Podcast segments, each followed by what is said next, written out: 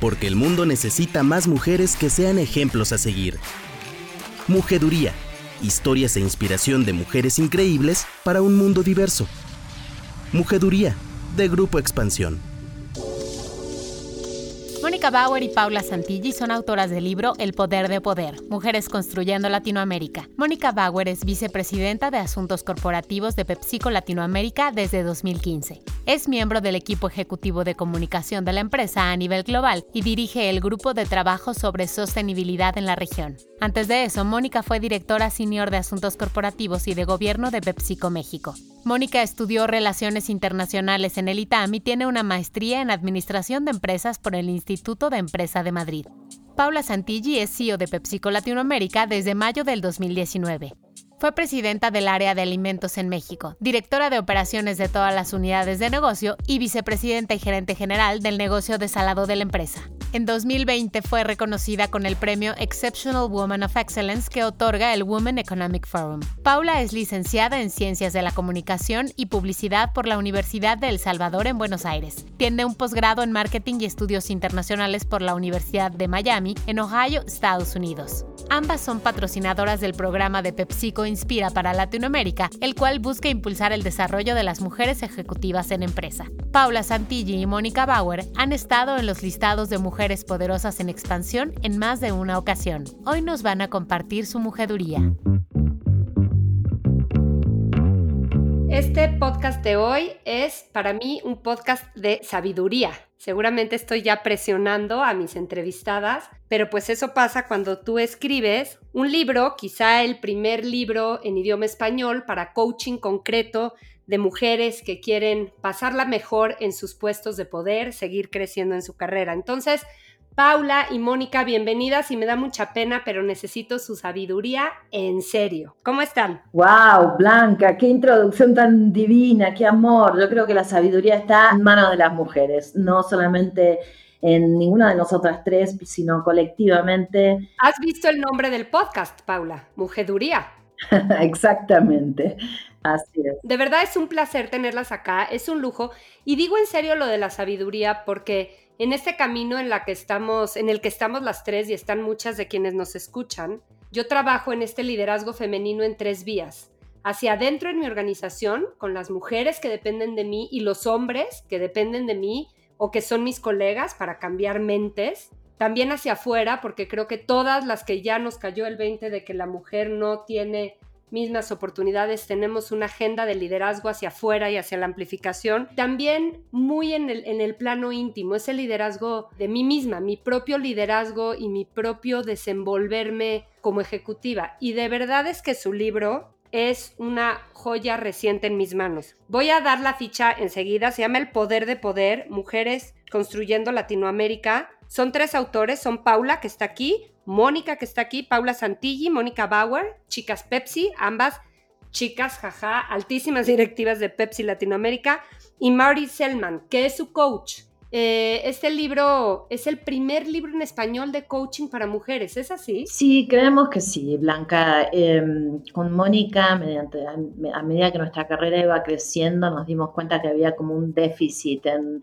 español. No hay tantos libros escritos desde voces eh, hispana, ¿no? latinas como somos nosotros, eh, sobre esto de crecer, de usar tu poder y generar un impacto positivo en tu organización desde ese lugar. Entonces por eso nos dimos a la tarea, que fue bien difícil porque escribir un libro nunca es fácil y era nuestro primer experimento, así que qué bueno que te haya gustado el libro. Le salió muy bien porque además es un libro que trae mucha anécdota, que eso me encanta, trae las historias de de otras mujeres en sus propias en sus propios caminos de empoderamiento o de conquista, digamos, y trae una cosa que a mí me fascina, porque creo que en mi otra vida fui coach, o más bien tengo la fantasía de serlo, que son los tácticos concretos.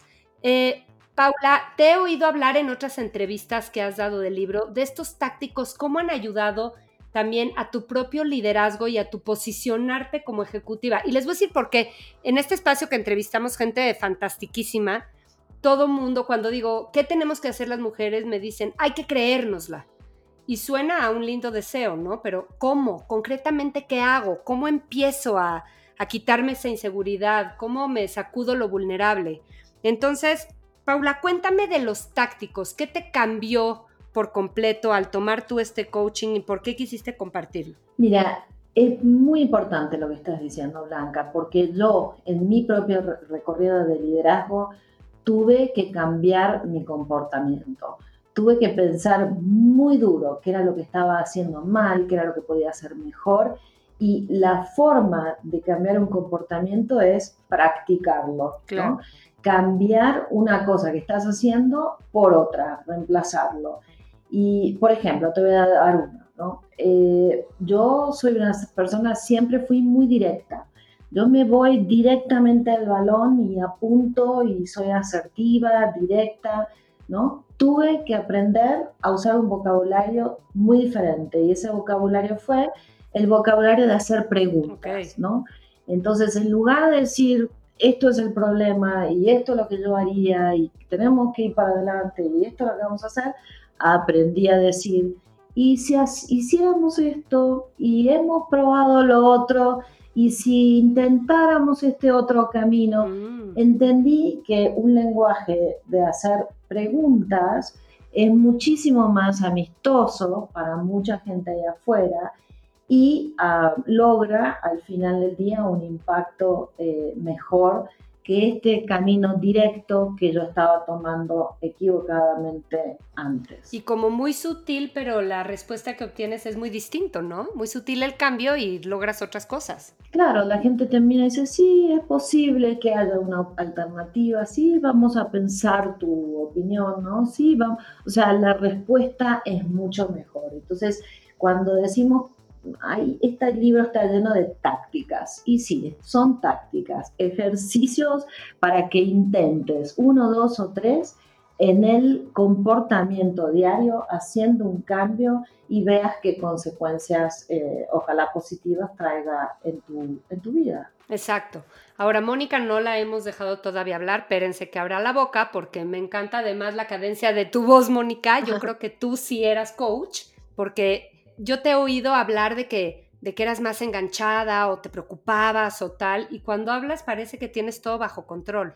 Eh, me gusta en el libro que dices, ¿qué tal, eh? ¿Qué tal? ¿Cómo que haces decir? ¿En serio lo proyecto? Sí, no sé si es novedad. Le voy a decir a mi esposo a ver qué opina. Exacto. Dile a tu esposo que ya. Pero mira, me gusta mucho en el libro que dices que entrar en este coaching con Marty, y por eso lo quieres compartir tú también, cambió mucho tu necesidad de aprobación que creo que es algo que tenemos todas las mujeres. Y otra cosa que quiero preguntarte, que también mencionas, es que empezaste a vivir, no me acuerdo cómo lo dices, a vivir distinto la preocupación, como a sustituirla por planeación, algo así. Cuéntame, Moni. Sí, claro, gracias por la invitación. Como les contaba Paula, nosotros quisimos hacer este libro porque sí vemos, vimos una oportunidad muy importante de hacer coaching muy específico para mujeres latinoamericanas, Blanca, porque nuestros códigos de valores son distintos, la educación, la forma en la que nos enseñaron a vivir es distinto y sin duda eventualmente va a tener una repercusión en nuestra vida laboral. Entonces, el gran tema que sobre todo vimos y que es un poco el que justo a mí me tocó como, como una barrera enorme en un momento de mi carrera es el manejo del poder. No nos los enseñaron, creo que a ninguna, difícilmente en la casa, difícilmente en la escuela, tampoco en la universidad. Entonces vemos que recurrentemente la mujer latinoamericana no se siente cómoda con el poder, no lo entiende. Y si no lo entiende y no se siente cómoda, súper difícil que lo ejerza. Totalmente. Y eventualmente en una carrera eh, personal, en un negocio y sobre todo en una corporativa, si tú no ejerces el poder en un puesto ya de cierto liderazgo, no vas a ser exitosa nunca. Totalmente. Entonces, en mi caso en particular, eh, yo en algún momento tuve un, un, ofrecimiento a un, a un, puesto mucho más demandante, eh, con una demanda también importante de viajes, con mis hijos chiquitos. Entonces creo que eso no ayudó, porque yo creo que entré al puesto un poquito vulnerable, con mucho miedo. Pero luego me quedó, me, pues me tocó un jefe muy narcisista, uno de estos nosotros... Eh, digamos que hablamos del poder, de los estilos de liderazgo de jefes que usan el poder con, eh, en un tema mucho más de consenso, más horizontal, y luego los jefes que son poder sobre, ¿no? Estos jefes que es mi palabra es la última palabra y aquí esto es una estructura vertical Y, se hace lo que yo digo. Entonces, bueno, mi jefe era eso y sobre todo un hombre muy narcisista. Entonces, eh, lo que me pasó fue que de alguna manera me fui haciendo cada vez más chica, le fui regalando mi poder y eventualmente mi necesidad de aprobación fue aumentando. Entonces ya mi bienestar profesional y emocional dependía si lo que yo estaba haciendo le gustaba o no, en vez de yo ejercer ese poder, saber y reentender que yo estaba ahí porque tenía la capacidad funcional de llevar a cabo el puesto y entonces decir, esto no se va a hacer así, esto se va a hacer así. Entonces, este, para mí ese fue el regalo más importante del coaching eh, de Marty. Obviamente el momento en que tú entonces ya tienes un control y un manejo del poder, es mucho más fácil también tener un espacio de más control y tranquilidad y no estar en esta angustia donde sientes que todo lo que va a pasar depende de si a tu jefe o jefa le gustó lo que hiciste o no. Entonces así es como están creo que vinculados ambos temas. Claro, ya entendieron por qué estoy tomando esto también como, como coaching personal en mi liderazgo, muy, muy personal. Fíjense que tengo yo el tema de, en esta lucha de género y en esta lucha por lograr los espacios que queremos para las mujeres, que nuestra voz sea escuchada, etcétera, de pronto me siento agotada. Y he decidido muy recientemente, y el libro me ha encantado por eso, ya no estar en una lucha que se lucha, sino como en una estrategia que se implementa, como con más disfrute, más agustez, y yo las oigo y digo, ay, qué rico, se ve, son mujeres de un tamaño totote, apabullan sus, sus cifras, sus currículums, llevan toda la región, ambas en sus responsabilidades. Estamos hablando de 70 mil empleados directos, 34 mercados y mercados emergentes con muchos retos. Lo que ustedes hacen importa en su compañía y resuena en la industria y resuena en los negocios en México y sin embargo me da la impresión que han encontrado cómo tocar estos temas y participar de la amplificación de los temas de género como con disfrute. ¿Estoy bien? Sí, totalmente, estás muy, muy correcto. Esto es una jornada y nosotros tenemos eh, con Mónica, con Marty, la, la, firme, firme convicción que todas las mujeres allá afuera, Blanca, tienen poder y capacidad de acelerar su crecimiento. ¿no? Entonces, lo que nosotros estamos tratando de hacer con el libro es darles gasolina al incendio, digámoslo así, ¿no? Eh, tratar de lograr que las mujeres allá afuera en Latinoamérica, en México, sean conscientes de estas múltiples cualidades que tienen y de la aportación tan gigantesca que pueden tener a, la economía, a cualquier organización, ¿no? Y el libro busca eso, ciertas herramientas que te pueden ayudar a, promoverte, ¿no? A, darte cuenta del enorme poder y responsabilidad eh, que tienes en, en, contribuir al crecimiento. Porque esto que dices, Paula, es contribuir al crecimiento de manera real. Está lleno de datos el libro. A lo mejor nos quieres contar un poco, Paula, de algunos de los datos que son como muy contundentes sobre qué pasa con las mujeres insertas en las empresas. Hay ciencia, hay tantos estudios desde Harvard, eh, OECD, eh, las Naciones Unidas, toda clase de estudios que soportan que cuando una organización, grande o chica, tiene una eh, equivalencia de género entre su personal, entre su organización, lo que pasa es que ese, eh, ese emprendimiento crece más rápido. Eso es así, ¿no? Ah, desde que cuántos países eh, dirigidos por mujeres les ha ido mejor con el COVID que los que no, por ejemplo, ¿no? A eh, un crecimiento más rápido para una empresa dirigida por mujeres. Entonces, esa ciencia es ah, muy, pero muy contundente en todas partes del mundo. Y, hoy especialmente no podemos echarnos atrás del crecimiento. Todos necesitamos una Latinoamérica, un México que crezcan más rápido. Y una forma de lograrlo es que las mujeres eh, entren en este rol de liderazgo. Participemos. Sí, sí, definitivamente. otros, otros, un par de datos complementarios que son muy importantes, como, como Paula te cuenta, la hipótesis del libro es muy clara y es que el, la inserción laboral exitosa de la mujer en Latinoamérica va a ser realmente lo que cambie el ritmo de crecimiento que tenemos. En este caso, además, hoy, más importante que nunca, pues el ritmo de recuperación. Eh, entonces, no solo están estos datos de, lo que representaría un incremento significativo en el Producto Interno Bruto de nuestros mercados a partir de la inserción laboral de la mujer, sino de manera bien importante datos donde vemos que la derrama social también es mucho mayor cuando el dinero llega a manos de la mujer. El dinero o el salario de una mujer regresa en 90% de acuerdo a la OCDE a su casa, en forma de educación, en forma de vestido, en forma de salud y bien importante ahora en forma de nutrición. Este ¿Eso es Latinoamérica, pero muy probablemente el dato sea parecido, Blanca, en, todo el resto del mundo, ¿no? Sí, en general, el dinero de la mujer regresa a la casa. Tal vez acá es mucho más importante porque, eh, pues bueno, sí a nivel eh, social hace muchísima diferencia, ¿no? En la calidad de la nutrición de los niños, en eventualmente la posibilidad de estudiar este hecho, ¿no? Y bueno, el otro dato no nada menor también es que pues a partir de este empoderamiento económico de la mujer también se logra muchas veces inhibir algo de lo que hoy se está viviendo tan dramático, que es esta cantidad de violencia eh, intrafamiliar, ¿no? Entonces, sí es, hay un caso clarísimo que nos toca a todos y a todas impulsar desde nuestra trinchera personal hasta como la que mencionabas tú, Blanca, que es nuestros equipos de trabajo, y pues hacer un llamado muy importante a la iniciativa privada a que empujemos esta agenda y a que entendamos, como decía Paula, que hay un caso de negocio clave, ¿no? O sea, hay las mujeres son una fuerza productiva espectacular en esta región. Es un, es un tema económico que reactiva los países, ¿no? Porque, y por otro lado, eh, con la pandemia, todo el tema de, de brecha se ha hecho más grande, ¿no? Porque las mujeres teniendo que tener esta triple chamba, además siendo maestras ahora, la casa y la chamba, eh, está habiendo mucha injusticia hacia, hacia el trato de la mujer desde las empresas y es cuando más urgencia deberíamos de ponerle ahora que está la reactivación en nuestras narices a que la mujer se reinserte y se reinserte de una manera fuerte y activa, ¿es así? Totalmente. Ahora creo que es una gran oportunidad para las mujeres, porque por un lado todos hemos aprendido que podemos trabajar desde la casa.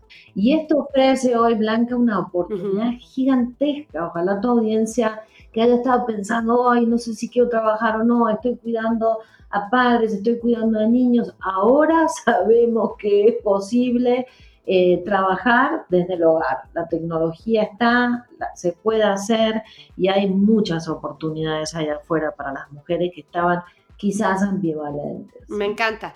Te, oí decir, Mónica, en contar o, hacer la reflexión de cómo el trabajo por Zoom o por estas videoconferencias se vuelve muy democrático, ¿no? Y te da muchas oportunidades de posicionarte como mujer en la empresa. Sí, Blanca, es, curioso, pero en todos estos talleres que hemos estado impartiendo del libro, eh, los cuatro grandes temas del libro para que tu audiencia los conozca son el manejo del poder, la importancia de construir redes de apoyo, eh, la relevancia de la autopromoción, que nos cuesta también tanto trabajo a las latinoamericanas, y por último, y creo que un tema hoy más vigente que nunca, que es el autocuidado. Entonces, siempre que hablamos de este tema de redes y de la necesidad de potenciar tus redes y de salir un poco de, esta como eh, actividad tan orgánica de la mujer que es enfocarse a la tarea y regresar a la casa, siempre nos dicen, uy, pues a mí me hubiera encantado hacerlo, pero pues es que estamos, estoy en mi casa, ya no tengo espacios para ir a tomar un café, no puedo ir a comer con algún colega de la oficina. Y lo que la verdad nosotras hemos visto es que es todo lo contrario, ¿no? Porque hoy en este mundo de Zoom, todos somos iguales, todas las cajitas son del mismo tamaño. Me encanta. Eh, tienes un espacio tal vez entonces más, más abierto para opinar y de manera bien importante, gente que tal vez antes hubiera sido inalcanzable simplemente por la agenda de estas personas, sobre todo por la agenda de viajes, pues hoy están sentados en su casa igual que tú. Entonces, si tú tocas las puertas, yo lo digo personalmente, nunca había tenido tantas juntas con gente que probablemente un año antes hubiera visto media hora. Claro. ¿Por qué? Porque tienen el tiempo. Entonces creo que es más bien un tema de ajustarnos y, aprovechar lo que tenemos, que es, ¿no? Siempre, como Paula lo dice, pues en las crisis hay oportunidades y aquí más que entender el cómo no, veamos el cómo sí, porque sí hay herramientas, eh, la verdad, muy efectivas que podemos usar. Ahora, no te vayas tú del micrófono y cuéntame una de las reglas que, que propone el libro para, para adueñarnos de todo este tema, es la presencia ejecutiva. Y creo que es importante. Y de pronto el Zoom a lo mejor relaja eh, las formas a un sentido en el que nos podemos hacer bolas. No sé, cuéntame esto de la presencia ejecutiva, qué tan importante es. Sabes que en este mundo también de, de, lo democrático, de las nuevas generaciones, de que decimos Oli en vez de hola, que todo es por chat, etcétera. ¿Dónde está el estilo fresco y natural y dónde está una presencia ejecutiva que manda un mensaje? A ver, nosotros cuando hablamos de presencia ejecutiva en el libro y como unos componente, un componente importante también de la, de la autopromoción, eh, obviamente no nos estamos refiriendo a un tema de dress code, ¿no? Y de eh, qué te pones o no, sino cómo haces un ejercicio muy consciente de qué espacio quieres ocupar, Y cómo realmente tienes el volumen de voz correcto, cómo te atreves eh, a, poder externar un punto de vista con fuerza eh, y cómo no, digamos, que te haces chiquita, ¿no? Y te vas y te sientas atrás porque entonces sientes que hasta que te llamen. Hay otra regla importante que se vincula con esta que es, pues, protegerse del sabotaje y de la marginación. Entonces, una parte también importante es, si alguien te quita la palabra o te interrumpe, con mucha educación, pero sí decir, permíteme terminar mi punto de vista.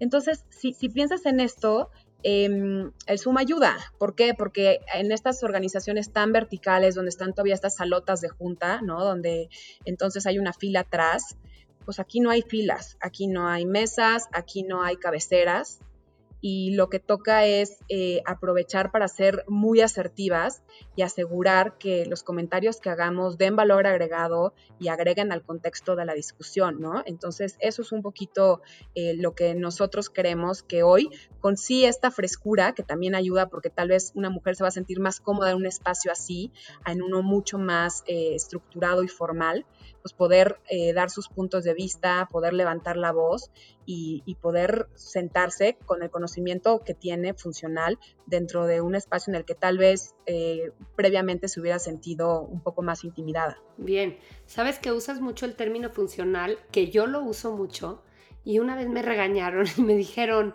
qué chocante es eso que digas funcional porque invalida lo demás, o sea, como que parece que estás criticando lo demás que no funciona. Y dije, uh, chale, yo me sentía muy bien porque me encanta, es un término, es que a poco no es un término como que, define muy bien lo que, pues es, que lo que funciona y lo que construye y lo que no, no es lo bueno o lo malo, ¿no? Es lo que, pues lo que funciona. en fin. Eh, quiero hablar de, es que quiero hablar de muchas cosas con ustedes, pero bueno, quiero, concretamente quiero preguntarte a ti, Paula. A ver, ambas han sido, por supuesto, mujeres poderosas en expansión. En nuestro ranking de mujeres poderosas es reiterativa su presencia.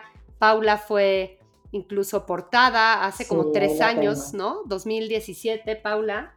Eh, eh, seguirán apareciendo en estos rankings, siguen, además están nombradas y reconocidas eh, pues por todos lados. Pero quiero, Paula, que, que nos cuentes, ay, primero me tienes que contar la anécdota que te pidieron un autógrafo por esa portada y después quiero que nos cuentes este tema de crecer y de volverte una grande reconocida, incluso en marcas de contenido internacionales como Mujer Poderosa de la región y conservar eh, la humildad y conservar el piso y ser cariñosa y no creerte lo máximo, básicamente. Sí, se lo debo a mi hijo menor cuando tendría unos 10, 12 años, esa normalidad blanca.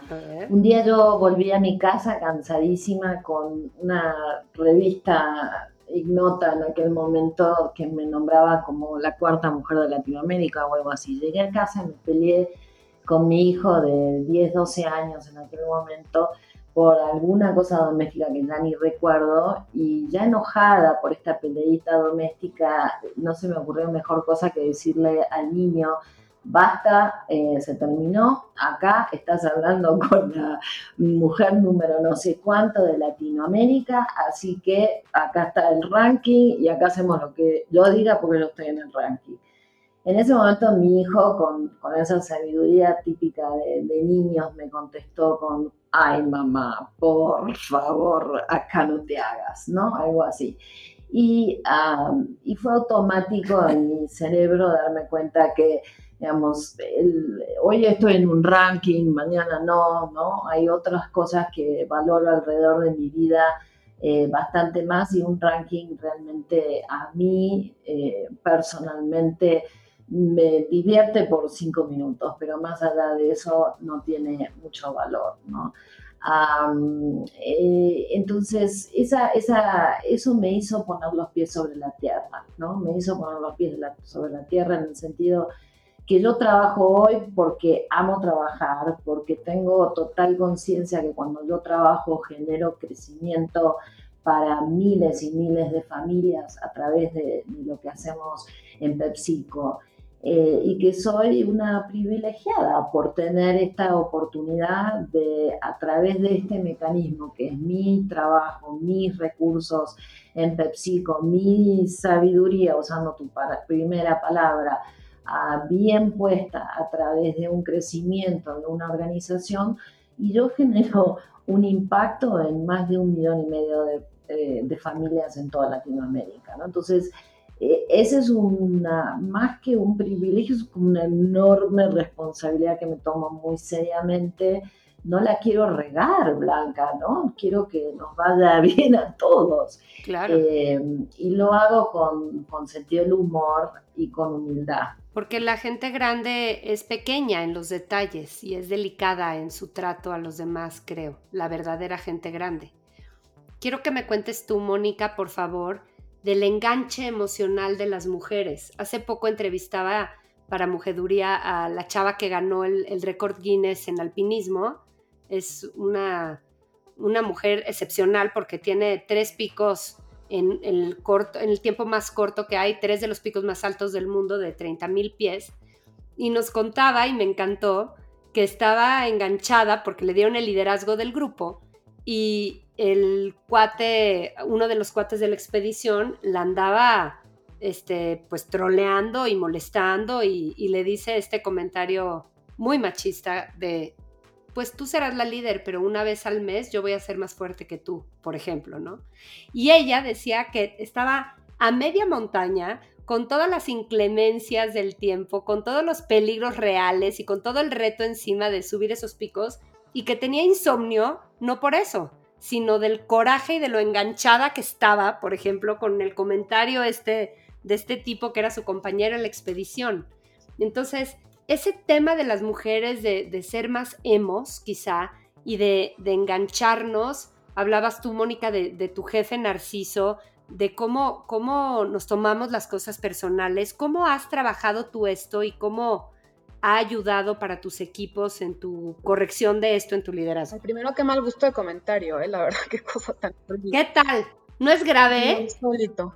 Pero mm, Digo, la verdad es que eso va a existir. Yo creo que una de las cosas que hay que hacer, nosotros no lo hacemos mucho en PepsiCo, pero eh, es cultura, ¿no? Falta mucha cultura. Entonces, si en estos eh, pequeños espacios como son las empresas, ¿no? El lugar donde trabajas, se empiezan a generar culturas de diversidad e inclusión y, de espacios con respeto, esto eventualmente va a empezar a cambiar poco a poco. Entonces ahí yo creo que sería una invitación a toda la audiencia a empujarlo porque nos toca, nos toca ambas partes. Este, a ver, sí, el tema, el tema del enganche y el tema emocional. Absolutamente. Digo, cada quien, pero yo sí, no, Paula lo sabe, yo sí soy de repente muy emocional y, a veces no lo, no, lo, no lo puedo evitar, pero mm, hay un ejercicio que Marty me ayudó a hacer y que no sabes, Blanca, cómo mm, lo cada vez que lo hago de verdad termina desahogando gran parte de esa, lo que sea, ¿no? Emoción, intensidad, este, aprensión que tenga en el momento.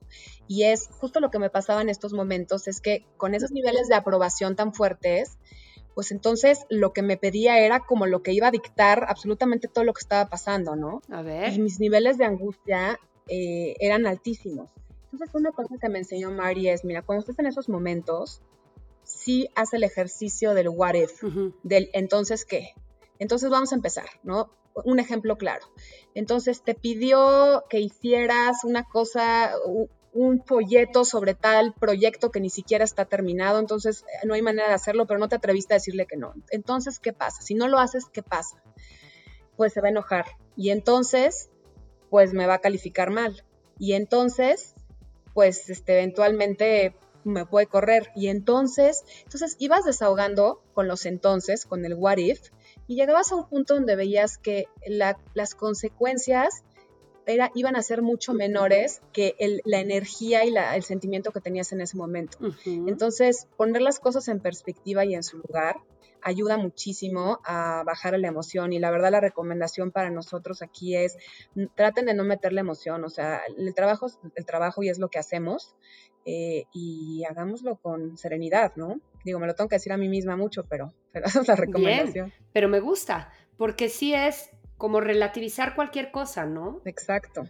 Una pregunta que a mí me gusta que se parece a esa es esta que te dicen, ubica esta misma cosa que te engancha tanto en un año va a tener el mismo peso y muchas veces dices, no, la verdad es que ya va a haber pasado, ya se va a haber desenvuelto de otra manera, ya se desenredó el nudo.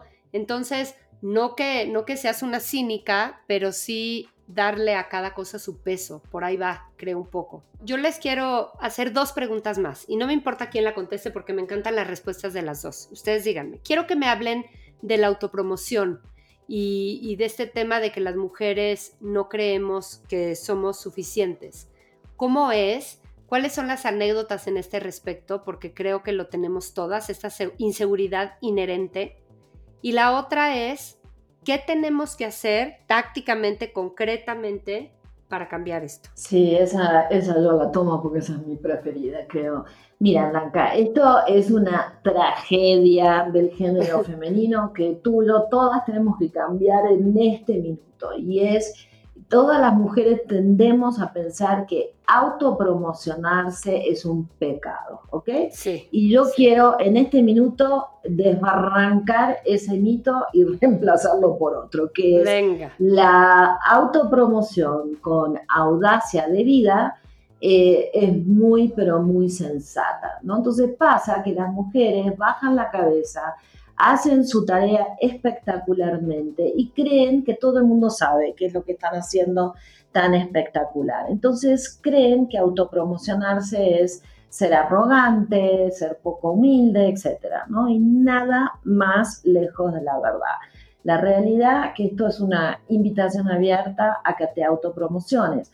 En el libro contamos la historia de Juliana. Juliana eh, vive en Colombia y, trabaja en una, o trabaja en una cooperativa que pela plátanos para nosotros y son todas mujeres que han tenido una vida muy dura desplazada de la guerrilla y esta cooperativa trabaja en aglutinar a estas mujeres, darles un empleo, una condición de vida, etc. Esta organización tiene un consejo y un gerente. Este gerente se va, viene otro gerente, dura tres meses, se, vuelve, se va este otro nuevo gerente, viene otro gerente, dura seis meses y también se va. Hasta que Juliana dice, momento, han pasado tres gerentes por delante mío, la que está preparada para hacer este, este rol y administrar esta cooperativa soy yo. ¿Por qué? Porque estoy ah, haciendo tal carrera en la facultad, en la universidad, porque estoy eh, trabajando en la cooperativa desde abajo en distintos roles, eh, porque conozco a todas las colegas, etc. Y va al consejo y levanta la mano y dicen, ella, ¿no? Le dice al consejo, yo quiero este rol. ¿Qué pasó? El consejo, por supuesto que le dio el rol y por supuesto que Juliana sigue al frente con muchísimo éxito de esta cooperativa en Belén de Umbría, en Colombia, ¿no? Entonces, las mujeres no nos animamos, Blanca, qué tragedia. Claro, no levantamos la mano, no levantamos la mano. Es una tragedia, es una tragedia que tiene que cambiar con este podcast. Si te sientes o no, no importa que no estés 100% preparada para la tarea, las mujeres quieren estar 150% preparadas, ¿no? Y ese no es eh, la idea. La idea es que cuando tú tengas actitud, cuando te animes, cuando tengas la valentía, y por supuesto tienes que tener algo de know-how, de, carrera, etcétera, en la materia que se trate, digas, yo quiero este rol porque creo que lo puedo hacer estupendamente bien. Voy a tener que aprender un montón de cosas, sí, pero eh, me animo a hacerlo, eh, quiero hacerlo, tengo vocación. Eso es muy importante. Buenísimo. Y eso tiene que ver también la autopromoción con el tema de las redes, ¿cierto? O sea, como con audacia de vida, dices bien, Paula, pero cómo también es usar las redes, las redes sociales y las redes reales de gente para, para hacerte tú de, de, un equipo que hable por ti, ¿no? Exacto, muy importante, Blanca. Siempre les decimos a las mujeres lo mismo. Cuando están hablando de tu carrera, tú no estás en la sala, ¿no? Están hablando de ti y tú no estás ahí. Entonces, más vale que tú hayas regado por toda tu red, no las redes digitales, sino las redes de verdad humanas, eh, que eh, puedan ser tu voz ahí cuando las necesitas, ¿no? Eso es muy importante. Perfecto. Mónica, tenemos que cerrar y quiero que nos ayudes, tú que eres mamá de dos niños que estarán metidos en tu casa. Eh, no sé cómo te has organizado, pero quiero saber cómo te vives tú ahora en pandemia con esta responsabilidad tan importante que tienes en la empresa y esta tan demandante, por supuesto no menos importante que tendrás en tu casa. ¿Qué consejo das ahí? es un punto bien importante, Blanca, porque ha estado duro, ¿no? Ha estado duro para todas las mujeres y sabemos que así como toda la población y el mundo ha estado vulnerado en distintas magnitudes, la mujer en particular lo ha estado más, por esto que mencionabas, ¿no? Por la cantidad de horas de trabajo no remuneradas, por ahora esta triple jornada de ser maestras, porque las mujeres están sobre representadas en los sectores más impactados de la pandemia, como son el sector servicios, el pequeño comercio, eh, pues el 70% de las enfermeras de toda Latinoamérica son mujeres, ¿no? Y luego en el comercio informal también hay una sobrerepresentación. Entonces, eh, el panorama macro y el micro son complicados Em, la verdad es que eh, yo creo que cada quien lo ha vivido con, distinta angustia. A mí, pues sí, me costó mucho trabajo lo de los niños y lo de ser maestra, pero afortunadamente ya mejoró también la escuela.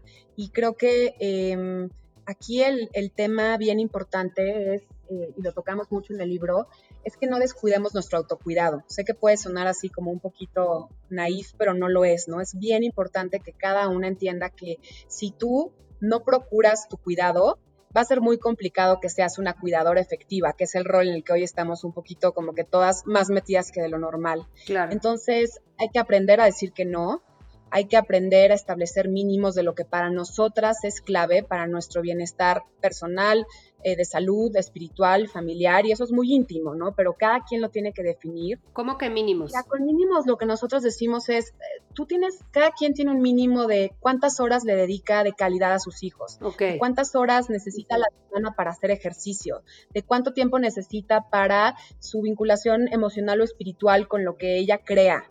Entonces, en el momento en que tú estableces esos mínimos, Blanca, es mucho más fácil medir si lo estás llevando a cabo o no. Perfecto. Saber decir que no, hoy creo que es más importante que nunca. Hijo, ese es un gran tema. Un gran tema. Y este, y el otro es protegerse, protegerse mucho. Cuídense, por favor, del sabotaje, de la marginación, eh, que es un gran tema también para otra plática, pero esos son como las tres mezclas. Yo de verdad que sí he tratado de procurar espacio para mí, de también aprovechar esto, este espacio para que el trabajo no remunerado se empiece a repartir mejor con nuestros queridos esposos o parejas, ¿no? Que también hay que, hay que entrarle parejo, no hay pretexto de que uno está en la casa y el otro no, acá estamos todos confinados.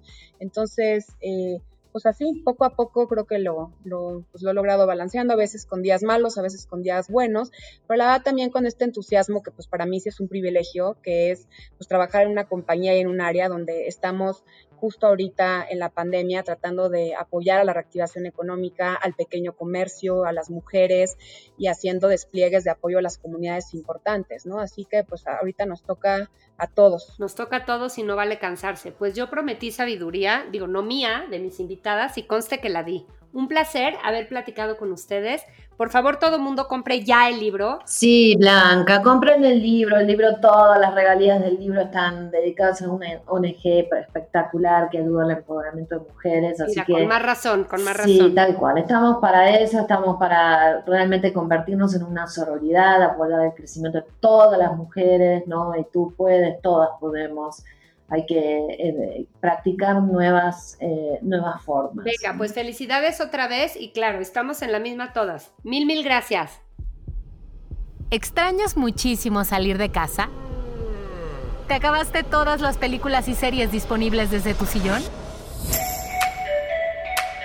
Si quieres vivir una experiencia cinematográfica con toda la seguridad para ti y tu familia, ven al Autocinema Santa Fe y disfruta de algunos de los mejores clásicos del cine en un formato único, moderno y entretenido. Conoce la cartelera y adquiere tus boletos en boletia.com. Autocinema Santa Fe. ¡Te esperamos! Muchas gracias. Yo soy Blanca Juana Gómez Morera. Me encuentran en mis redes sociales, Blanca Juana GM en Instagram, Blanca Juana en Twitter, en LinkedIn también estoy.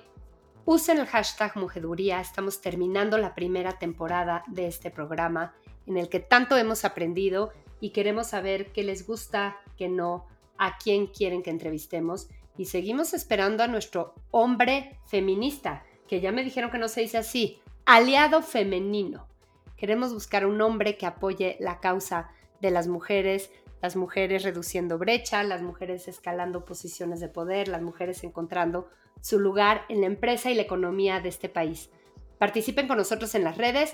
Todo el contenido de Mujeduría lo estamos promoviendo siempre en las redes de expansión y en las redes de nuestras otras marcas del grupo, El, Quien, Life and Style, Aire, Accent, Tech Review.